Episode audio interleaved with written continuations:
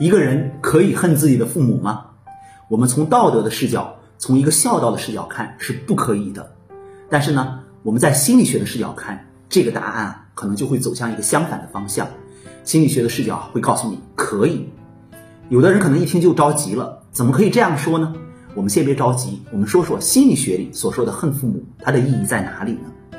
第一个呀，我们无论爱一个人还是恨一个人，这都证明啊，这个人对我们很重要。也就是说，心理学视角所看的这个爱与恨呢，并不是说简单的理解成一种情感。那么，当你恨你的父母的时候啊，说明你的父母在你的心里很重要。这个过程呢，是不是让你舒服了一点呢？第二个部分啊，我们所谓的恨父母啊，是加引号的。为什么呢？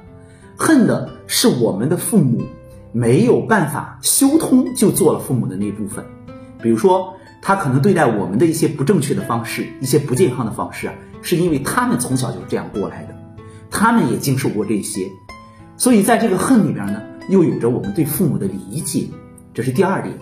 还有第三点，我觉得说的特别好，就是一个人啊，在跟父母的关系当中，尝试着去恨父母啊，是为了增强爱的品质的，这不是舒老师说的哈，这是一个心理专家说的。那么。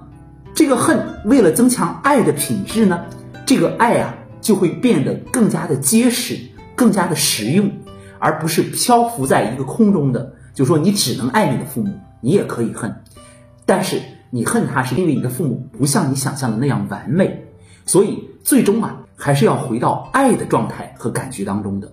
当明白了这三点，你可以尝试着去跟你的心理咨询师谈一谈，你恨你的父母吗？如果可以尝试的话。说明你开始更加的在意这段关系能带给你的实实在在的感觉是怎样的，你也更加可以尝试着以一种成长的方式去看待你和父母的关系了。